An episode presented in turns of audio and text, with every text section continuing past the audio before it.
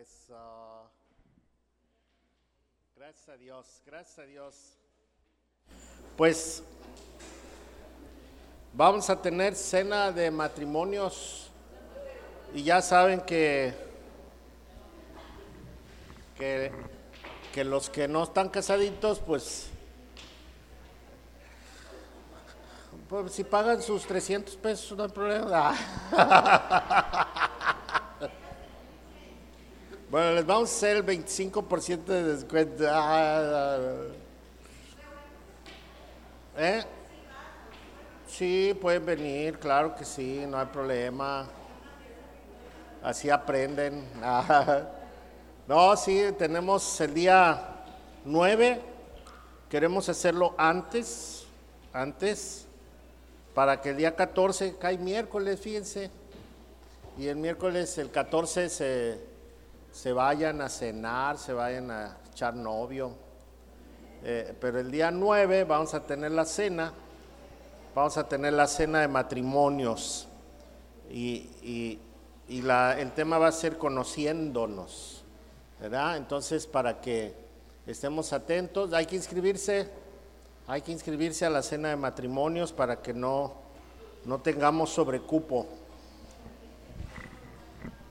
Ah, pueden inscribirse en la librería o con el pastor Toño. Él, es el, inscriptor de todo mundo. Entonces, eh, va a ser a las 6 de la tarde. Ahí está, ahí está la propaganda. 6 de la tarde, 300 pesos por pareja. Pues es simbólico nomás para recuperar lo que se gasta, ¿verdad? Entonces, tenemos están comidos los, los solteros también están comidos y este, pues vamos a pasar un buen tiempo. Ok, hoy vamos a ver un tema que es de suma importancia. Pareciera que no, pero en realidad sí es muy importante. Nosotros, este, culturalmente, asociamos el bautismo con nuestro nombre, asociamos el bautismo con, una iniciación, ¿verdad? Eh, asociamos el bautismo con, celebración y, y, hoy vamos a hablar del bautismo bíblico. Aunque tal vez todos podamos tener una idea correcta del bautismo, es necesario saber un, poquito más, más profundo.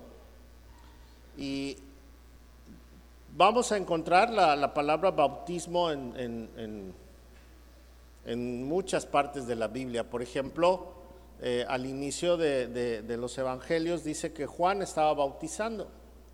Juan bautizaba y regañaba a la gente porque se portaban mal y, esto quiere decir que la comunidad judía ya practicaba el bautismo, ya practicaba el bautismo. ¿Cómo lo practicaba? Bueno, iban al río y allá lo sumergían en, el agua y había, había dos tipos de, bautismo. Uno era para, para las personas que no eran judías y que hacían, eh, a los prosélitos se les llamaba, y entonces hacían votos y, cumplían con, todos los requisitos del judaísmo y entre las cosas que hacían era el varón se circuncidaba y después practicaba el bautismo, después se bautizaba. Quería decir que, que había dejado el estilo de vida que tenía antes y ahora adoptaba el estilo de vida según la ley de Moisés y los requerimientos de la comunidad judía a la que pertenecía. Y entonces así se practicaba el, bautismo. Otro tipo de bautismo que se practicaba era el del arrepentimiento y este, y este bautismo era para los judíos. No era para ser aceptado con los judíos, ya eran judíos, pero este, eran llamados al arrepentimiento. Y, entonces, si nosotros vemos ahí en el Evangelio de Juan, el Evangelio de Juan, vamos, vamos a encontrar que que, Juan estaba predicando el, bautismo del, arrepentimiento. Y, y entonces él, él, vamos a ver ahí en Juan capítulo 1, para entrar un poquito en, en contexto. Y en el verso 19 dice, este fue el testimonio de, Juan, tengo la traducción viviente, cuando los líderes judíos enviaron sacerdotes y ayudantes del templo desde Jerusalén para preguntarle, ¿quién eres? Él dijo con toda franqueza, yo no soy el Mesías. Bien, entonces, ¿quién eres? Preguntaron, ¿eres Elías? No, contestó, ¿eres el profeta que estamos esperando? No, entonces, ¿quién eres? Necesitamos alguna respuesta para los que nos enviaron. ¿Qué, qué puedes decirnos de ti mismo? Juan contestó con las palabras del profeta Isaías. Soy una voz que clama en el desierto, abran camino para la llegada del Señor. Entonces los fariseos que habían sido enviados le preguntaron, si no eres el Mesías, ni Elías, ni el profeta, ¿con qué derecho bautizas?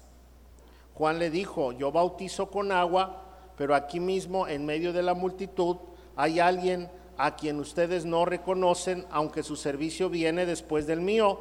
Yo no quisiera, yo ni siquiera soy digno de ser su esclavo ni de desatar las correas de sus sandalias. Ese encuentro ocurrió en Betania, una región situada al oriente del río Jordán, donde Juan estaba bautizando. Y entonces Juan bautizaba para el arrepentimiento. Y por eso en, una parte donde el apóstol Pablo se encuentra con un grupo y les dice, bueno, ¿y ustedes cómo fueron bautizados? Dice, fuimos bautizados con el bautismo de Juan. O fueron bautizados con el bautismo del arrepentimiento. Y entonces dice Pablo, no, necesitan ser bautizados en el nombre de Jesucristo, ¿no? Y entonces vamos a, a tener esta idea de los bautismos o esta práctica de los bautismos y, y entonces eh, vamos a encontrar que Jesús se bautiza.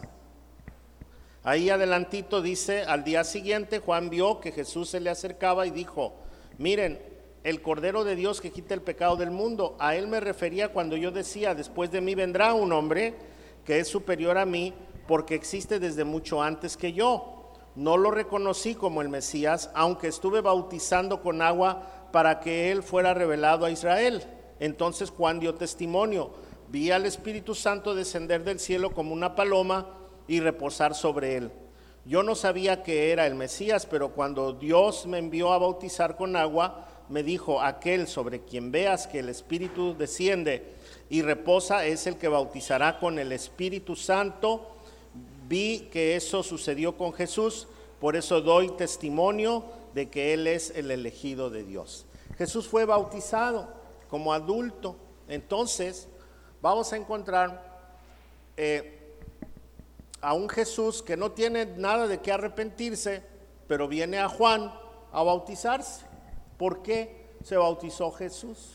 Bueno, primeramente Él se bautizó porque era necesario que Juan diera testimonio de quién había llegado.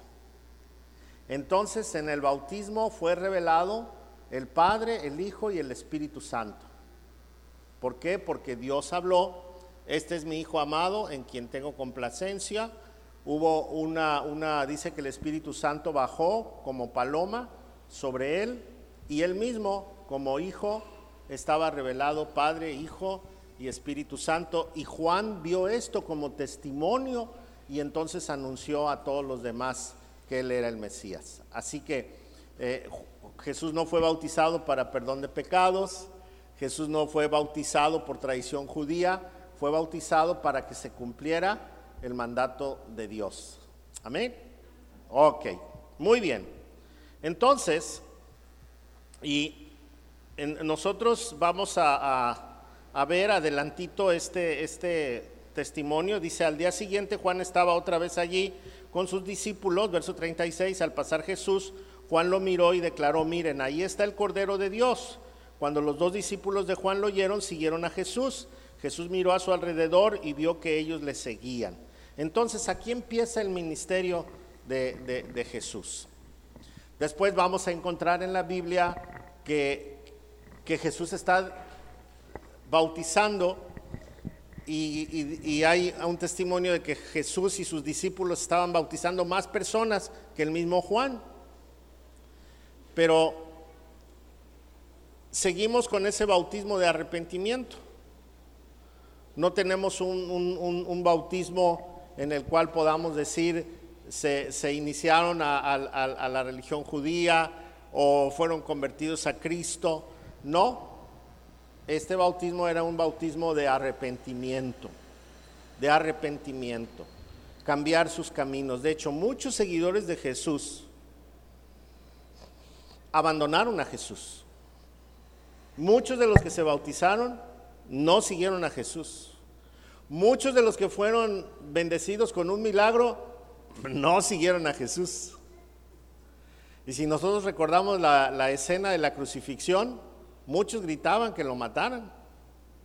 Entonces, e, e, este, este, bautismo era un, bautismo clásico de arrepentimiento, con respuesta a una prédica normalmente de que no siguieran en sus caminos y que tuvieran un genuino arrepentimiento. Entonces, nosotros vamos a, encontrar en este, eh, el tema del bautismo, un bautismo de arrepentimiento. Entonces vimos un bautismo de qué? De iniciación al judaísmo, que era una costumbre. Tenemos un bautismo de arrepentimiento y luego dice va a haber un bautismo del Espíritu Santo y fuego, ¿no? Y, el bautismo del Espíritu Santo se ha usado de manera equívoca. Existe, claro, nosotros, un cristiano, si no tiene el Espíritu Santo, no, no puede ser cristiano. Más bien, una persona, si no ha experimentado el bautismo del Espíritu Santo, no es cristiano. Ahora, no es el bautismo que están promoviendo muchos grupos, ¿no? Donde hay eh, todo, todos esto, hay, hay gente que hace solamente espectáculo. Yo no digo que Dios tenga poder para hacer muchas cosas, pero, pero, pero mucha gente eh, pareciera ser que en cada culto quiere experimentar lo mismo y, y, entonces a esto le llama el bautismo del Espíritu Santo. Ahora, el bautismo se da una sola vez, no es cada rato y cada rato y cada rato y cada rato. Eh, eh, esto ya no, no, no está en la Biblia, va, vamos. Ok. Ahora, vamos a entrar un poquito. La palabra bautizo, baptizo, es una palabra griega. Y esta palabra griega significa, si nosotros la traducimos al español, la vamos a traducir como sumergir o inundar o este bajar. Es, una palabra que, se usaba en la marina. Cuando un barco eh, se hundía, decían se bautizó. Entonces era una palabra común, no era una palabra religiosa. De hecho, la invitación era sumérjanse en agua como arrepentimiento de pecados. ¿Sí? La palabra bautizo significa eso y nosotros no, la no, no está traducida al español. Se dejó así tal cual, baptizo, que es la palabra griega, y si nosotros la dijéramos tal cual en español, dijera, este, sumérjanse en agua, sumérjanse en agua. Vayan, prediquen el Evangelio y sumérjanse en agua. Entonces, la palabra baptizo es una invitación a meterse en el agua y no precisamente a nadar. Tiene una simbología. ¿Sí? Ahora, si la palabra baptizo significa meterse en el agua, ok, los, los, primeros judíos, los, los, prosélitos, perdón, que se hacían judíos y practicaban el meterse en el agua, tenía un símbolo, era, dejo mi vida antigua y comienzo una nueva vida. El, cristiano, el, perdón, el, judío que se arrepentía de sus pecados y se bautizaba, se metía al agua, que decía, dejo mi vida que estoy llevando y salgo y comienzo una nueva vida. Ese era el, simbolismo. Ahora, nosotros, primero tenemos un mandato. Ahí en Mateo, Mateo capítulo 28, 18, dice, Jesús se acercó y dijo a sus discípulos, se me ha dado toda autoridad en el cielo y en la tierra. Por lo tanto, vayan y hagan discípulos de todas las naciones, bautizándolos, o sea, sumergiéndolos en el agua. ¿Por qué? Porque el meterlos en el agua significaba que dejaban sus costumbres y ahora eran discípulos de quién? De Jesús. Entonces esto significaba, pero tiene un significado todavía más, más profundo. Si nosotros vemos ahí en Romanos 6,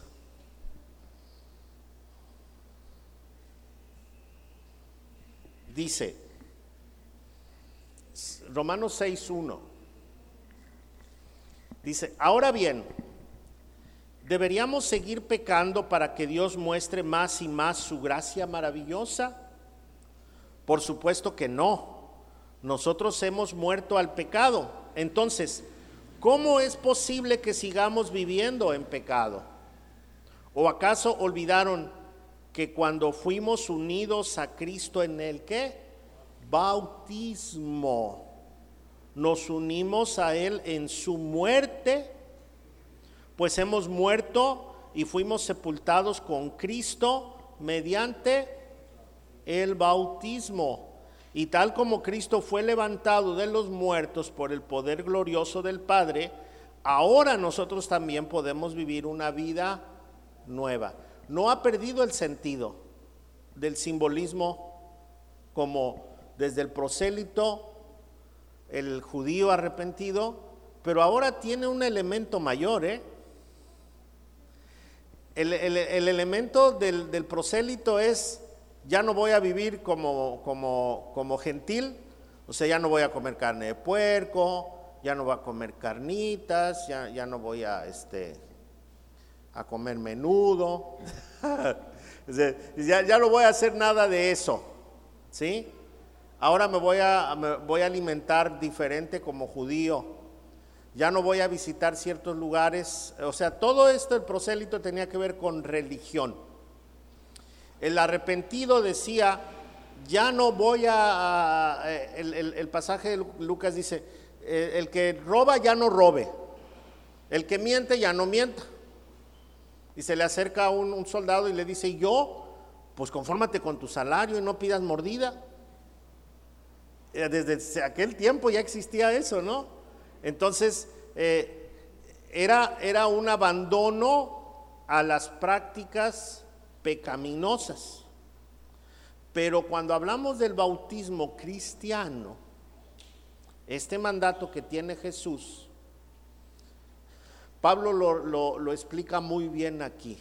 Dice que el bautismo nos sepultó con Cristo. Quiere decir que cuando nosotros hablamos de bautismo estamos hablando de nuestra muerte de nuestra muerte. O sea que dejo de hacer yo lo que se me da la gana. Me muero a mis ideas, me muero a, mis ideales, inclusive a, mi, a, mi, a mis, mis sensores los, los, los nulifico. ¿Para qué? Porque cuando yo me bautizo me identifico con Cristo en su muerte. Jesús murió contra su voluntad. O sea, Jesús murió, él sabía que venía a morir, él sabía que su muerte nos daba a nosotros salvación, pero como humano, él le dijo al Padre, Señor, si es posible que no sea de esta manera. Quiere, pero dijo, hágase tu voluntad. ¿Él tenía poder para dominar a toda la gente? Sí. ¿Tenía poder para fulminar inmediatamente al César? Sí. ¿Tenía poder para, para levantarse y que toda la gente lo siguiera como gobernante? Sí. Pero no era ese, no era su misión esa. Su misión era morir para que usted y yo fuéramos perdonados por nuestros pecados, como el Cordero de Dios que anunció Juan. Acuérdense que se mataba un cordero para que nosotros pudiéramos ser perdonados. Entonces la muerte de Jesús tiene que identificarnos a nosotros, porque cuando nosotros entendemos correctamente el Evangelio, entonces abandonamos la vida equivocada, renunciamos a nuestras motivaciones y dejamos que las motivaciones de Cristo estén en nosotros. Por eso Pablo dice, el bautismo me habla de mi muerte. Y por eso nosotros cuando bautizamos metemos a la gente en el agua hacia atrás. Es un simbolismo, pero es un símbolo de muerte. El agua simboliza la sepultura. El agua simboliza que, renunciamos eh, no solo al pecado, sino a nuestra vida. Y dice el apóstol que a la hora de salir del agua nos identificamos con su vida, la vida nueva. Y entonces dice, dice aquí, pues hemos muerto y fuimos sepultados con Cristo mediante el bautismo en el verso 4 y tal como Cristo fue levantado de los muertos por el poder glorioso del Padre, ahora nosotros también podemos vivir una vida nueva. El salir del agua nos, tiene dos expresiones. La primera es que tengo una vida nueva. Estoy comprometido a vivir una vida nueva. Ya Dios hizo la obra en mí y por eso me estoy bautizando. Estoy dando un testimonio de que Dios ya hizo la obra en mí pero también simboliza que yo voy a ser levantado de entre los muertos. Jesús fue levantado de entre los muertos. Y, me está diciendo que el día de la resurrección de los muertos yo me voy a levantar. Si Cristo viene antes y me lleva, pues ya no me voy a levantar de los muertos. Me va a arrebatar. Pero si muero en esta tierra, tengo esa promesa de Dios que voy a ser levantado, porque dice este pasaje, Cristo fue levantado de los muertos por el poder glorioso del Padre. Ahora nosotros también podemos vivir una vida nueva, dado que fuimos unidos a Él, verso 5, en su muerte, también seremos resucitados como Él. Entonces el bautismo habla de la promesa de la resurrección. Y el verso 6 dice, sabemos que nuestro antiguo ser pecaminoso fue crucificado con Cristo para que el pecado perdiera su poder en nuestra vida, ya no somos esclavos del pecado, pues cuando morimos con Cristo fuimos liberados del poder del pecado y dado que morimos con Cristo, sabemos que también viviremos con Él. Entonces, el bautismo tiene un significado mucho más grande que simplemente ser aceptados en una comunidad. El bautismo es más que un acto religioso de venir a mojarnos. El bautismo tiene el símbolo de que yo comprendí exactamente lo que es el Evangelio y, entregué mi vida a Dios. Entonces cuando yo vengo a bautizarme, vengo a dar testimonio, no vengo a ser, a ser salvado, no, porque el bautismo no me quita el pecado. A mí quien me quitó el pecado es Jesucristo. Quien me salva es Jesucristo. Si ustedes se dan cuenta en el pasaje que leímos de Mateo 28, 18, dice, vayan, hagan discípulos y bautícenlos. Quiere decir que el que se bautiza está consciente de que ahora es un seguidor de Jesús. Y como es un seguidor de Jesús, da testimonio. Y da testimonio por medio del bautismo. Entonces, una persona que se bautiza, a, a, yo me gusta preguntarles, ¿por qué se va a bautizar? Ay, pues a ver si ahora sí cambio. No, esa no es una razón para bautizarse. ¿Cómo que ahora a ver para ver si ahora sí cambio? Eh, ¿Usted por qué se va a bautizar? Es que mi mamá quería que me bautizara. Tampoco es una razón porque su mamá quería. Eh, es que, ay, soy bien mala persona y me dijeron que si me bautizaba, cambiaba. Tampoco. Quien se bautiza trae una convicción de que su vida ha sido transformada por Dios. Ahora, la Biblia nunca enseña que los niños deben de ser bautizados.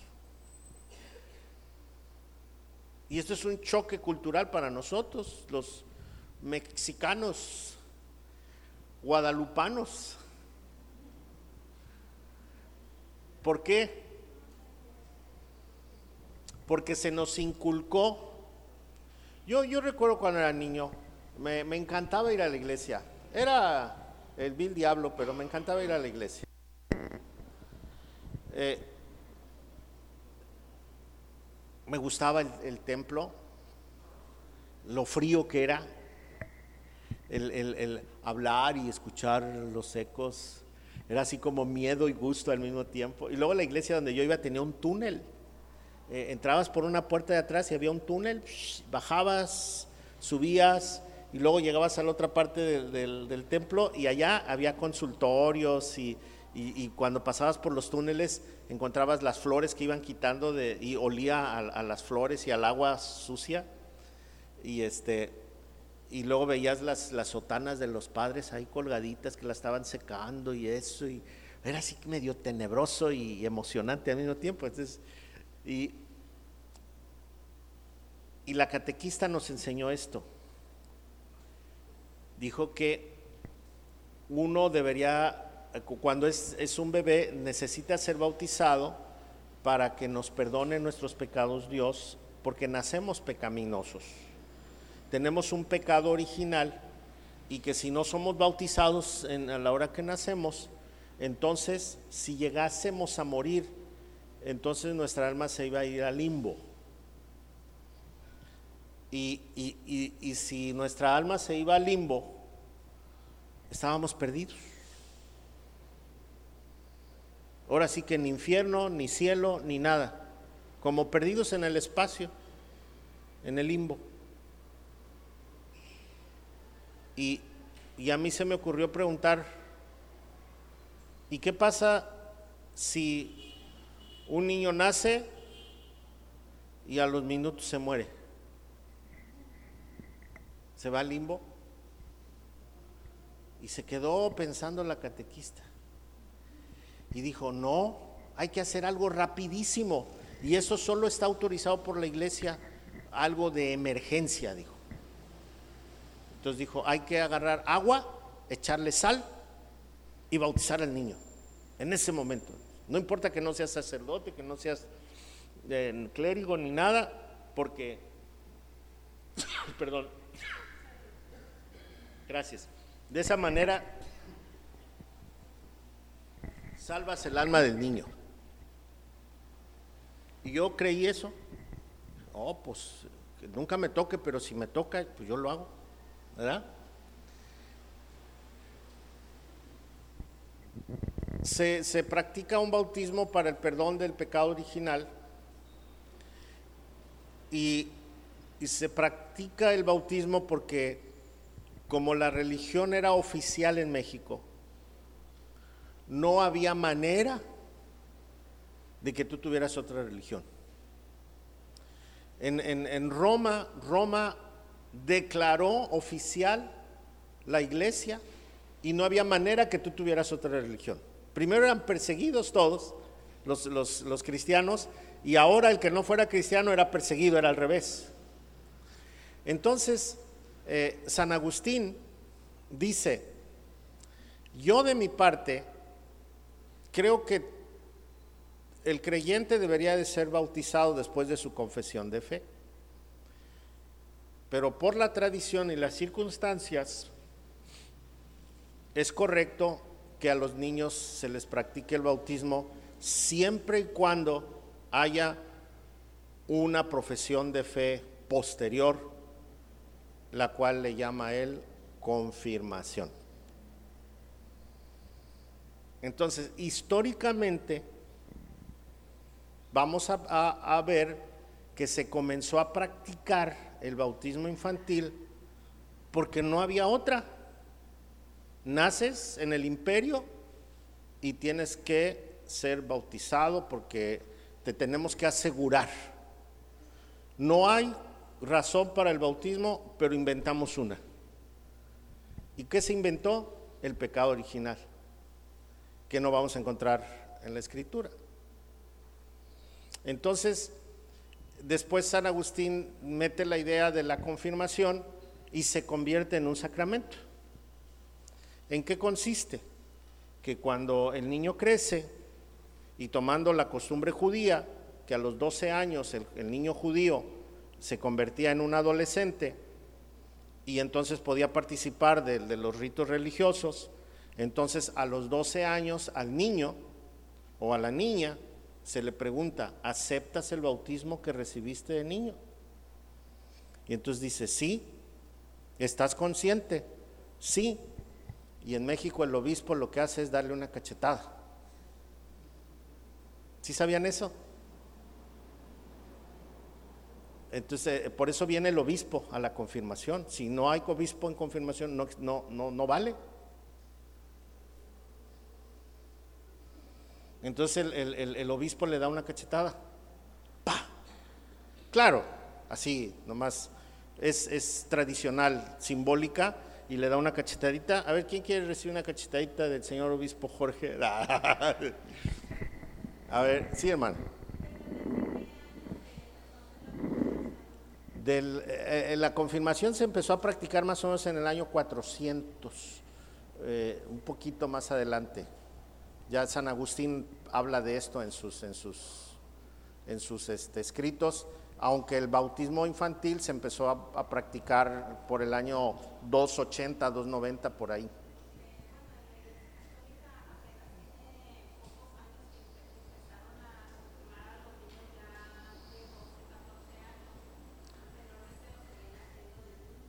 Bueno, se empezó a hacer de niños porque México es especial pero la tradición era a los 12 años.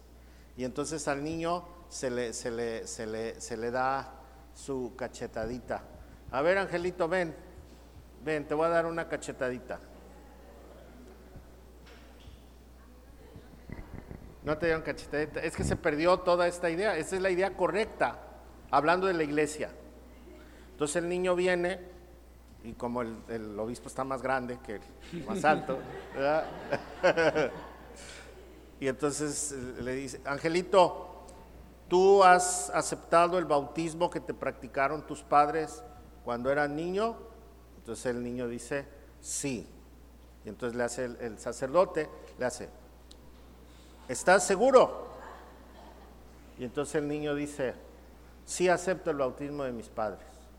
Ok, y entonces hay unos testigos que se llaman padrinos. Y entonces yo le digo a Ángel, Ángel, desde hoy has recibido el Espíritu Santo, porque el obispo es el portador del Espíritu Santo. ¿Sí? Y en el momento en que le da la cachetada, entonces recibe el Espíritu Santo y, y, los testigos están ahí y entonces les dice a los, a los padrinos, ustedes están tomando la responsabilidad de los padrinos de bautismo. Los padrinos de bautismo tenían que seguirlo hasta llegar a esta edad. Y en esta edad lo sueltan los padrinos de bautismo y entonces vienen los padrinos de confirmación para seguirte educando en el camino de la iglesia santa, católica y romana. ¿Sí? Ok, un aplauso a Angelito que se dejó cachetear. Ahora, ¿dónde dice eso la Biblia? No, tampoco. Todos son iguales. Todas son iguales. No hay, no hay. Entonces, no solamente la Iglesia Católica practica este tipo de bautismo, también hay la Iglesia Presbiteriana, la Iglesia Metodista, la, iglesia anglicana, todos los reformistas eh, siguieron practicando esto. Eh, lo que ellos dijeron fue, aceptamos solamente dos sacramentos, que es el bautismo y la cena del Señor. Todos los demás sacramentos no los aceptamos, pero siguieron practicando el bautismo infantil. Ahora, si, si, si en realidad el bautismo tiene poder de quitar el pecado y el obispo tiene el poder de ministrar el Espíritu Santo, ¿para qué queremos a Cristo? ¿Para qué lo queremos? Hoy en la mañana me encontré con un amigo y me dijo, te voy a dar la bendición que le doy a los protestantes y me dijo que el Sagrado Corazón te acompañe y nuestra Redentora María. Y ah, me echó un verbo ahí y, yo nomás me le quedé viendo así como diciendo, ay pobrecito y mi bailó sí le dijo, no, Cristo y que no, ¿para qué pelea uno? Pero el asunto es que estamos llenos de tradición y estamos llenos de religión. Ahora, como el obispo es portador del Espíritu Santo, por eso no puede haber confirmación sin obispo. ¿Sí? La Biblia dice que el único dador del Espíritu Santo se llama Jesús, es Dios. ¿Sí? Es el único que da el Espíritu Santo. Segundo, el único que da salvación y perdona pecados es Dios a través de Jesucristo. Amén. Entonces, ¿dónde queda el bautismo? El bautismo es un símbolo de mi salvación, es un símbolo de mi vida nueva y este bautismo yo lo tengo que practicar consciente después de haber tenido un genuino arrepentimiento después de haber aceptado a Jesús como mi Señor y Salvador, experimentar la vida nueva, saber que Dios ya me bautizó en el Espíritu Santo porque Él es el dador del Espíritu Santo cuando hay un genuino arrepentimiento, cuando hay una confesión genuina. Dice el apóstol Pablo, ¿qué no recibieron el Espíritu Santo por fe? Cuando yo tengo un genuino arrepentimiento, sé que Dios me ha regalado de su Espíritu. A eso le llamamos el nuevo nacimiento, que no viene de religión, no viene de hombre, sino de Dios. Y entonces el paso que sigue es dar testimonio de lo que sucedió en mi vida. Y el bautismo es el elemento que me ayuda a dar testimonio de lo que sucedió en mi vida. Me morí con Cristo. Mi vida quedó muerta. Ya no soy el, el jorjón latoso, borracho, maldiciente, eh, terrible, el, el vil demonio, como decía yo. Ahora nació un nuevo Jorge. ¿Sí? Otra relación que tenemos nosotros en México con el bautismo es el nombre. ¿Por qué? Porque en México, cuando México fue conquistado, no teníamos autoridades civiles y la única autoridad que había en México era la de la iglesia.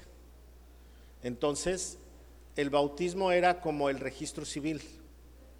Ibas, entonces en un libro te anotaban eh, para el bautismo y ahí decidías qué nombre iba a llevar. Entonces, eh, se daba fe de que el niño había sido bautizado y se le expedía un documento oficial que valía y esto se llamaba fe de bautismo. Antes no había actas de nacimiento. Era una fe de bautismo. En México no existían las actas de nacimiento. Empezaron a existir las actas de nacimiento hasta 1865 más o menos, que se instituyó el, registro civil. Entonces, mucha gente, y además el registro civil no estaba en todas partes, en México, solamente en las grandes ciudades. Y entonces seguía, pedía, decía, oye, ¿usted tiene su acta de nacimiento? No, tiene su fe de bautismo con esa, porque era un registro oficial de que usted tenía ese nombre. y que sus papás eran fulano y perengano, ¿no? Y, entonces es, eh, lo asociamos el bautismo con el nombre. Y, ah, mira, este ya lo bautizaron con el nombre de, a este le pusieron un apodo, ya me lo bautizaron, ¿no? Entonces tenemos esa relación del bautismo con el nombre porque en México ese era el registro civil. También en México la Iglesia Católica era dueña de los panteones. Por eso donde había un panteón había una, una iglesia, siempre. Nadie podía ser sepultado sin la autorización del sacerdote. Todavía, fíjese, todavía hace 15 años murió un hermano en San Juan y la gente no querían que lo sepultaran en el panteón de San Juan, porque dijeron que él era protestante y que ese panteón era católico. Y entonces tuvo que intervenir el ayuntamiento para decirle que no había ningún panteón católico, que todos los panteones eran civiles. ¿Sí? Porque ese era el control que tenía la iglesia. Matrimonios, muertes, registros, todo estaba bajo control de la iglesia y por eso nosotros tenemos esa cultura. Cuando Benito Juárez hace las, leyes de reforma, le quita ese poder y entonces nace el registro civil. Cuando usted muere, en el registro civil le dan un acta de defunción. Cuando nace, le dan un acta de, nacimiento. Cuando se casa, le dan un acta de, matrimonio. Cuando se divorcia, también le dan un acta de felicidad, dicen por ahí. Devuelve al gozo.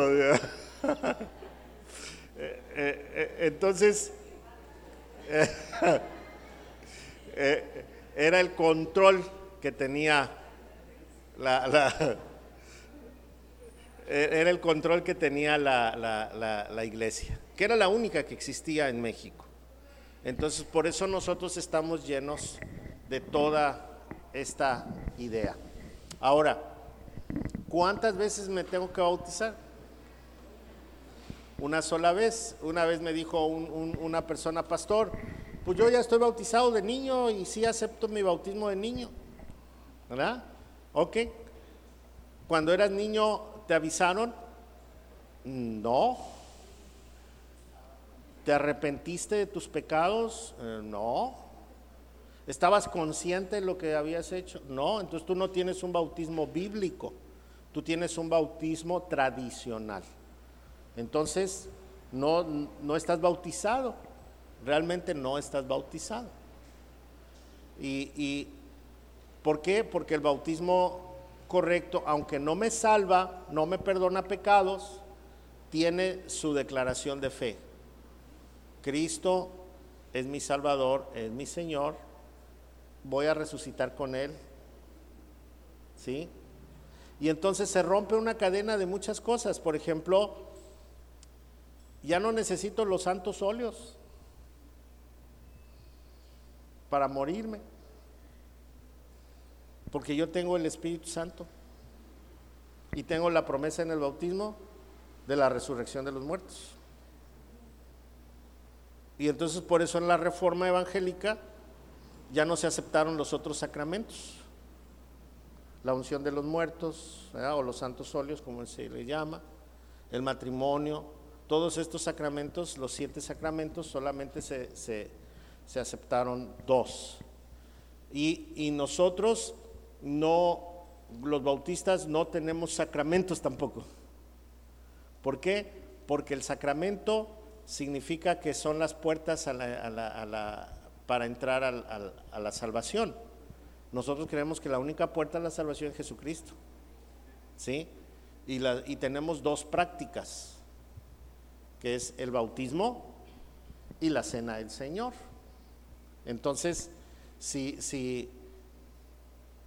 si yo tengo un único y suficiente Salvador en mi vida, si yo he confiado en Jesucristo, que Él es el que perdona mis pecados, si yo he confiado que la muerte y la resurrección de Cristo me dan vida eterna y me dan resurrección de entre los muertos y me llevan al cielo, entonces yo no necesito otras puertas. El mismo Jesús dijo que Él es la puerta, Él es el camino, Él es la vida verdadera. ¿Sí? Ahora, ¿cómo debe de ser practicado el bautismo? A ver, vamos a ver. Mateo 28, ¿qué dice? Vamos otra vez a Mateo 28. ¿Alguna duda hasta ahorita? ¿Tienen alguna duda? Porque me pongo a hablar como perico y ya nadie me para. ¿Tienen alguna duda? ¿Estamos bien explicados? Pasamos Angelito otra vez. No, ya no, dice. Sí.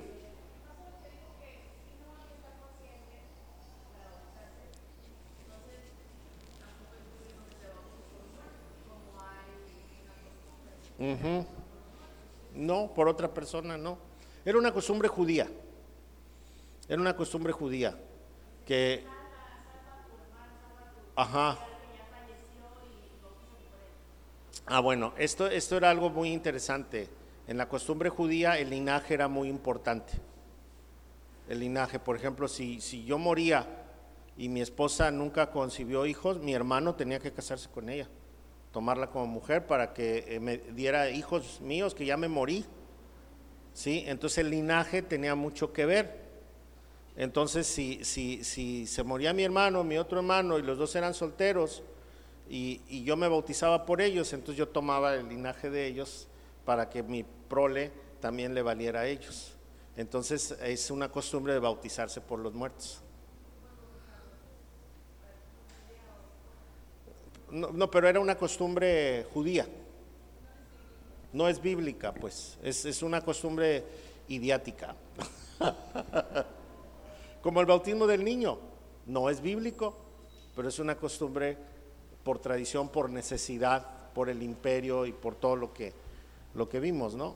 Entonces tenemos que ver la historia para poder comprender esto. Ahora, en Mateo 28 dice, 18 dice, Jesús se acercó y dijo a sus discípulos, se me ha dado toda autoridad en el cielo y en la tierra, por lo tanto vayan y hagan discípulos de todas las naciones bautizándolos en el nombre del Padre, del Hijo y del Espíritu Santo. Este es, eh, algunos dicen, esta es la fórmula del bautismo. No, no, no, no, no podemos hablar de la, de la fórmula del, del, bautismo, porque no es, no es una, una fórmula. Estamos hablando de que dice, bautícense en el nombre. Estamos hablando de una autoridad y no de una fórmula. ¿Sí? Cuando ustedes escuchen, es que ¿cuál es la fórmula adecuada para bautizar? No hay fórmula. Hay autoridad. Cuando, cuando, nosotros leemos en la Biblia en el nombre, estamos hablando de la autoridad. Esto sí lo podemos comprender perfectamente. Cuando viene un abogado, dice, vengo en el nombre de la ley a entregarle esta acta o a embargarlo, ¿no? Vengo en nombre de. Si llega la policía, dice, vengo en nombre de la ley. Y la placa le da autoridad. A eso se le llama en el nombre. Entonces, cuando Jesús dice, vayan, hagan discípulos a todas las naciones, métanlos en el agua con la autoridad del Padre, con la autoridad del Hijo y con la autoridad del Espíritu Santo. Esa autoridad llevan. ¿Y dónde está la autoridad? Jesús en el verso 18 dice, se me ha dado toda autoridad en el cielo y en la tierra. Entonces con esa autoridad yo los mando y con esa autoridad ustedes bauticen. Entonces no estamos hablando de una fórmula, estamos hablando de una autorización, con una autoridad. Yo no bautismo por mí, es que yo soy el que, yo fui nombrado obispo, yo los voy a bautizar. No, no, no, no. La autoridad que tengo es la autoridad de Jesucristo. ¿Sí? Que me dijo que la autoridad debe de ser reconocida en Padre, Hijo y Espíritu Santo. Ok, en Hechos 2 vamos a encontrar, sí,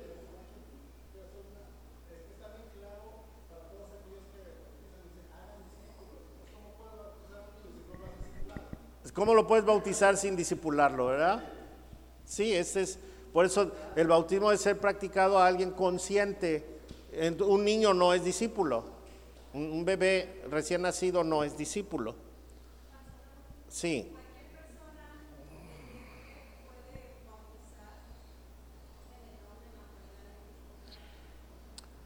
Bueno, en la práctica sí. ¿Qué es lo que pasa? Ah, como en todo hay abusos, ¿verdad? Entonces nosotros creemos que Dios nombró pastores y oficiales en la iglesia. Les habla, les dice la Biblia diáconos. Entonces, el pastor tiene que, debe de tener ciertos requisitos, eh, además de su llamado, de integridad. Y entonces nosotros autorizamos a una persona con integridad para que practique. Porque si cualquier hijo de vecino se pone a bautizar a medio mundo y al rato cae en adulterio, al rato trae, decir, ¿y qué pasó? ¿No? Entonces nosotros tenemos oficiales.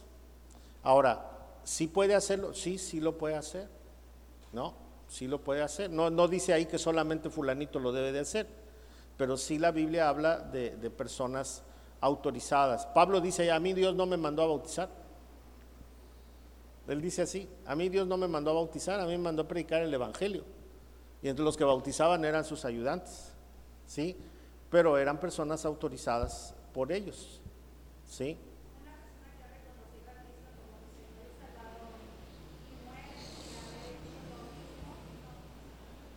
No, no pasa nada, porque el bautismo es una profesión de fe pública independientemente de la mía personal. ¿Sí? Porque mi bautismo me va a servir a que los demás vean que yo soy un hijo de Dios. Y a lo mejor mi bautismo me va a ayudar a que otros crean en el Señor. Entonces por eso Jesús manda que lo hagamos. ¿Sí? Entonces es una, es una, una manera de evangelizar a los demás.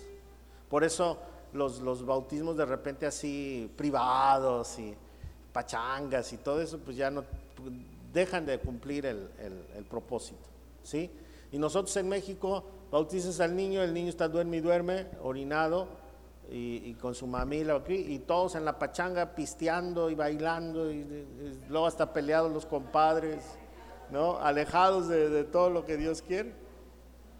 ¿No? No en todos los casos, pero muchos. No sé por qué, que creo que la mayoría es así. Sí. Entonces, en, el libro de los Hechos, vamos a encontrar que, que el apóstol Pedro, Hechos 2,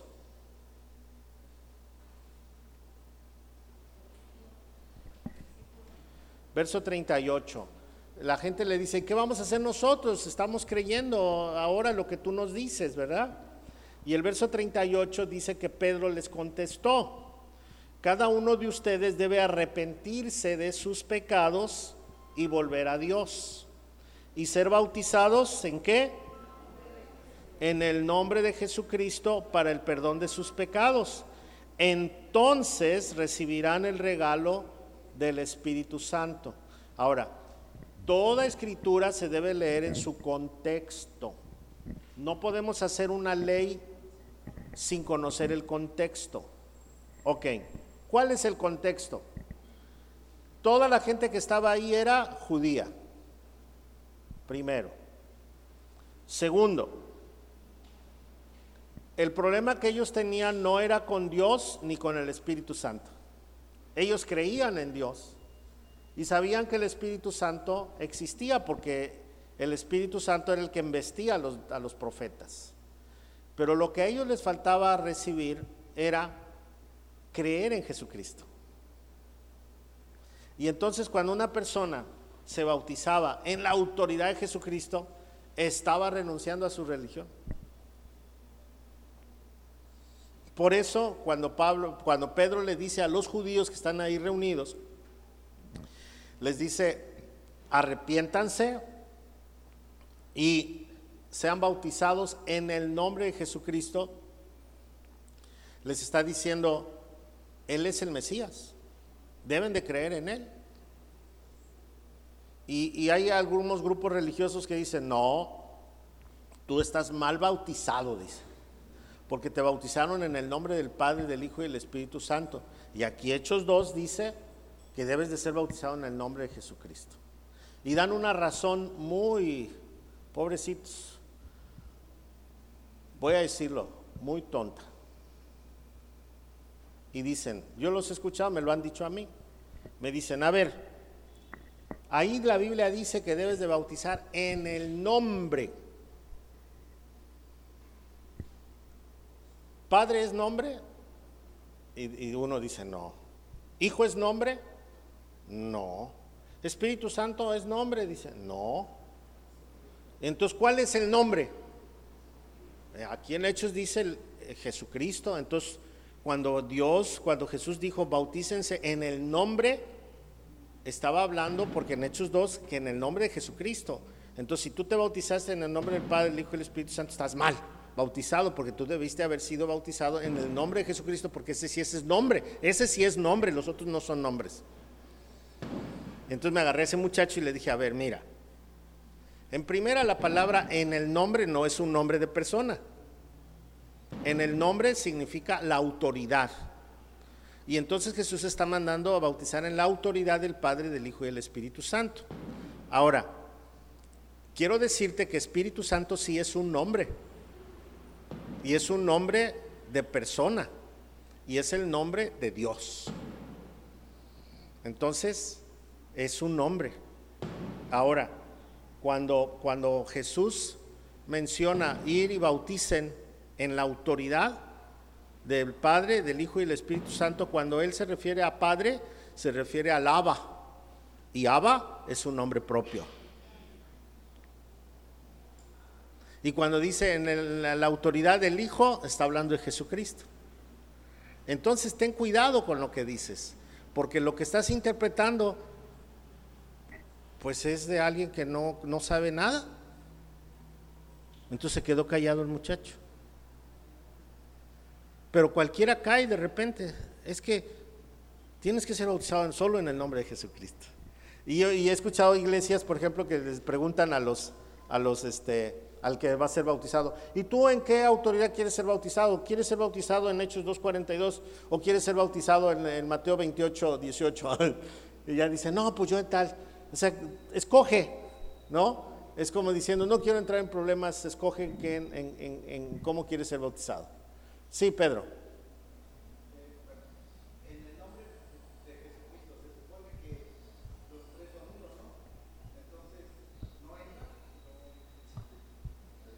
¿Cómo no entra?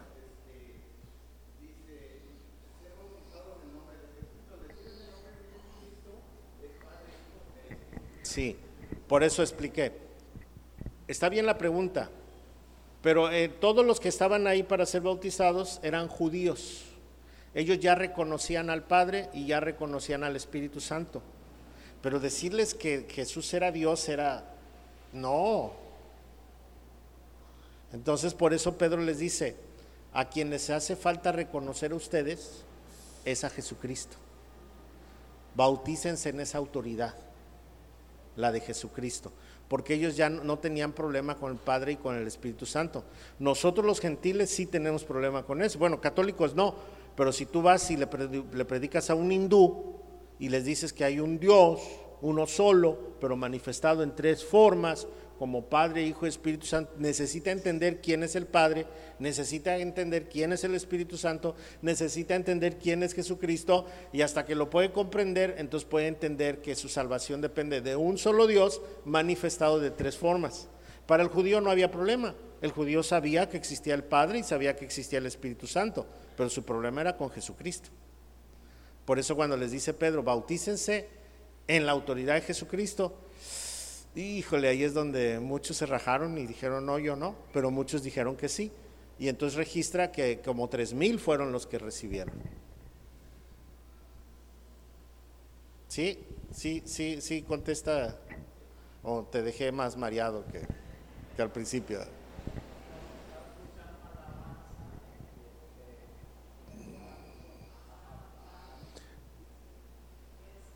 Eh, Abba es padre. Sí, Abba es papito. Sí, es una expresión judía para referirse a, a Dios. Pero no cualquiera lo decía. No cualquiera lo decía. Cuando sale de los labios de Jesús, Abba, Padre, uff, es así como, ¿y este qué se cree? ¿No?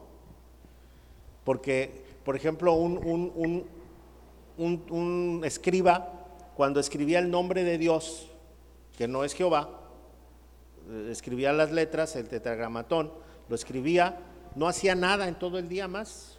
La pluma con la que lo escribía la quemaba para que no se volviera a usar para otra cosa.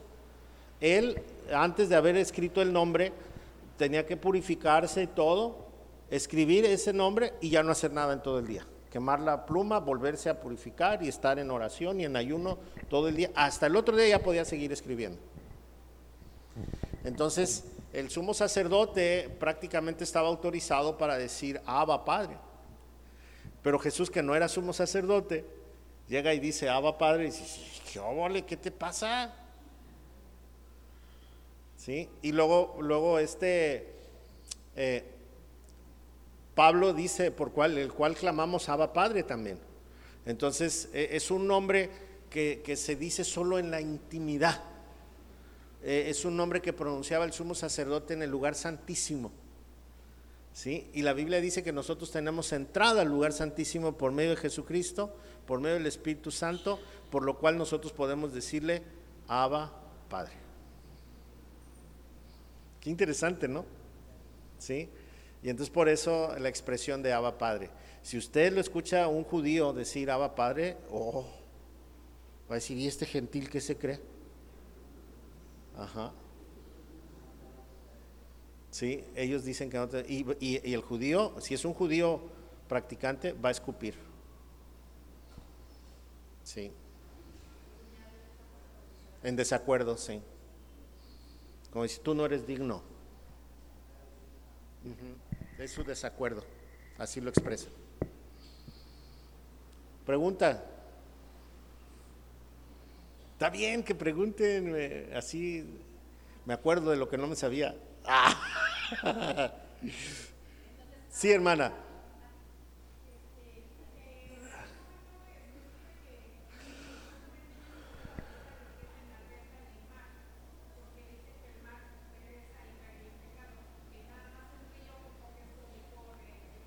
No, no tiene nada que ver. Agua, sumergir es nada más sumergir. Si es el mar, si es el río, si es la alberca, si es este en un, en un cráter de un volcán. Bueno, hay pues hay, hay cráteres que tienen agua y otros que tienen lava. Pero no, la idea es sumergir, sumergir. Una de las prácticas de bautizar por aspersión, nada más mojar la cabeza, era con las personas enfermas. Cuando empezaron a entrar a los lugares donde había mucha nieve, entonces en, otros tiempos no había manera de, pues de bautizarlos así. Entonces empezó una práctica por aspersión. Y dan algunos versículos que tienen que ver más con cultura, los que, los que apoyan el bautismo infantil tienen que ver más con cultura que con, con, la práctica bíblica. Por ejemplo, uno de los versículos que ellos usan para decir que sí deben de ser bautizados los niños es el, de, el, del libro de los Hechos, donde el carcelero eh, es bautizado junto con toda su familia ese día. Y entonces dicen, miren, aquí bautizaron a todos y si había niños, a todos los bautizaron, porque creyó él y su casa. ¿No? Ok, sí, sí, sí es cierto, pero era una práctica muy normal, era una práctica de cultura donde la mujer estaba nula y los niños estaban nulos. Entonces lo que el papá decidía, lo decidían todos. Ya después Pablo en sus cartas explica y, empieza a romper las culturas, Pablo. Pero en el momento el narrador, que es Lucas, él dice, y creyó el carcelero, él y toda su casa. ¿Sí? ¿Por qué? Porque era la, la cultura. Y, nosotros tenemos mucho de esa cultura. Cuando el, cuando el marido se convierte, ¿quién viene el domingo? Toda la familia. Cuando la mujer se convierte, pobrecita, la tenemos aquí años solita. ¿O no? Eh, eh, son prácticas que tenemos así, por esas autoridades que, que, tenemos en nuestra, en nuestra mente. Sí, hermana.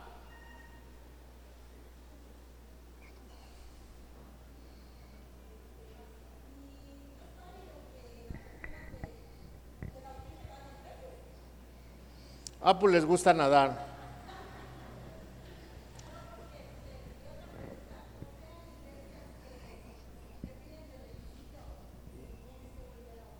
Bueno, regularmente los bautistas hacen eso. Eh, le voy a decir porque hay, bautistas fundamentales y de hecho nuestra, nuestra convención bautista hace eso. Por ejemplo, si, llega alguien que fue bautizado de, niño en una iglesia presbiteriana o metodista y eso, entonces el, pastor no le deja participar hasta que no tenga un bautismo bíblico. ¿Sí? Pero eso ha sido por, por, por idea, porque así le enseñaron. Otros este, dicen, ¿dónde te bautizaste? No, pues me, bauticé en la iglesia pentecostal, ¿no? Y, cómo fue tu bautismo? No, pues que en el nombre de Jesús estás mal bautizado. Tenemos que bautizarte bien, ¿no? Y, entonces son costumbres, nada más son costumbres. Voy a poner un ejemplo en nuestra iglesia. Eh, tenemos de todo, bautistas pentecostales, este, presbiterianos, eh, congregacionales, porque estamos en un puerto. Y entonces en la entrevista conmigo yo les hago algunas preguntas acerca de su fe y, no, hay, no hay problema. Entonces digo, bueno, está, está bien, ahora hay que conocerlo, ¿no? E, es el caso de Vlad y su familia, que son presbiterianos y están sirviendo en la iglesia. Me ha pasado varias veces que cuando están escuchando las prédicas y están escuchando los estudios y todo esto, de repente me dicen, oiga pastor, yo fui bautizado de niño. Sí, yo sé, ya, ya, sabíamos, pero ahora comprendí correctamente lo que es. ¿Me puede bautizar? Y, y les digo, si tú quieres, sí, es que yo sí creo en Jesucristo y quiero tener un bautismo bíblico. Ese es diferente cuando la convicción de la persona lo hace y entonces sí los vuelvo a bautizar.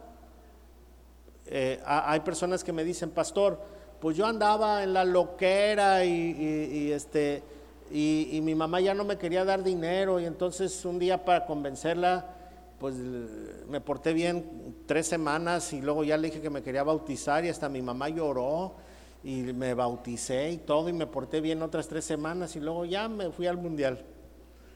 Y este, pero ahora sí soy cristiano de a de veras. Y, se quiere bautizar por convicción. Entonces, eh, son, son las cosas que, suceden, hermano. Por, eso les decía, les gusta estarse mojando cada rato.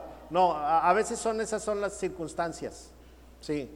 Y yo he bautizado personas que me platicaron eso, de que se bautizaron nomás para manipular a la familia otros que, fueron bautizados de niños y que aceptan que necesitan ser bautizados, eh, otros que tienen muchos años en la iglesia y que nunca han decidido bautizarse y un día dicen, ahora sí, pastor, ya estoy listo, ya, ya no pueden caminar, ya no pueden hablar, ya se quieren bautizar.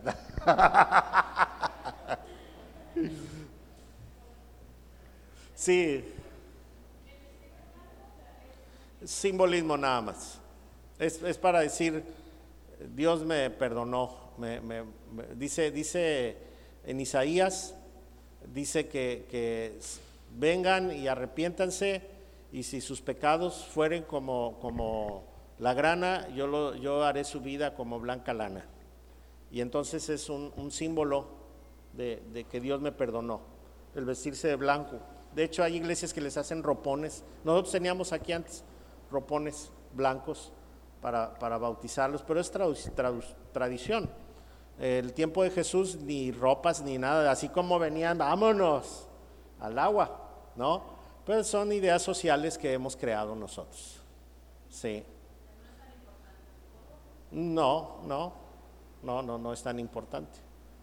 A menos que sea 31 de diciembre, tiene que ser rojo. No, no te creas. O amarillo, ¿eh? No, no, no, no, no, no, no, tiene nada que ver color ni nada de eso. Sí. Es un símbolo solamente. Y para estar uniformes. Uniformes quiere decir que nadie es más que los demás, ¿no?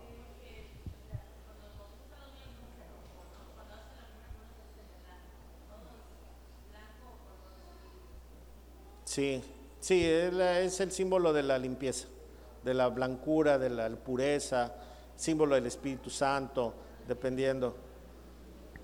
No es bíblico, pero tampoco es malo, es social, es social. Es como si me dijeran, oiga, ¿es, bíblico tener secretaria? Pues no es bíblico, pero es práctico. es muy útil, sí. Ajá. Entonces, son, son, son cosas sociales. Ok, pues ya nos vamos, ya terminamos. Si les quedaron dudas, pues se aguantan. No, no se crean. No, no, no, no. Eh, de, qué ocho días vamos a hablar de, la cena del Señor, su significado, por qué la practicamos, cómo la practicaban los, los antiguos, este, de qué los acusaban, todo esto, ¿no? Y, entrar a, un, a un, una práctica correcta de la cena del Señor también. ¿Sale? Ok. Vamos a, si usted trae una ofrenda, este, vamos, ¿no está el canastito ahora? Ah, ya está, allá están los canastitos. Vamos a poner uno nada más aquí, en medio, y, y este, vamos a ponernos todos de pie. Vamos a orar para terminar. Si nos, hermano Juan, nos puede despedir en oración. Vamos a pasar, si usted trae una ofrenda, puede pasar. Y, ya después este, vamos a ser despedidos con nuestro hermano Juan en oración. Y hermanos, gracias por estar aquí con nosotros en el servicio. Bienvenidos. ¿De dónde, de dónde nos visitan? De Missouri. Oh, están de vacaciones por acá. Qué bueno. Pues el tiempo que estén aquí, si quieren acompañarnos, estamos a sus órdenes. Eh, el domingo tenemos tres servicios a las 9 de la mañana, once y media y a las 7 de la noche. En los tres predicamos lo mismo. ¿Ok?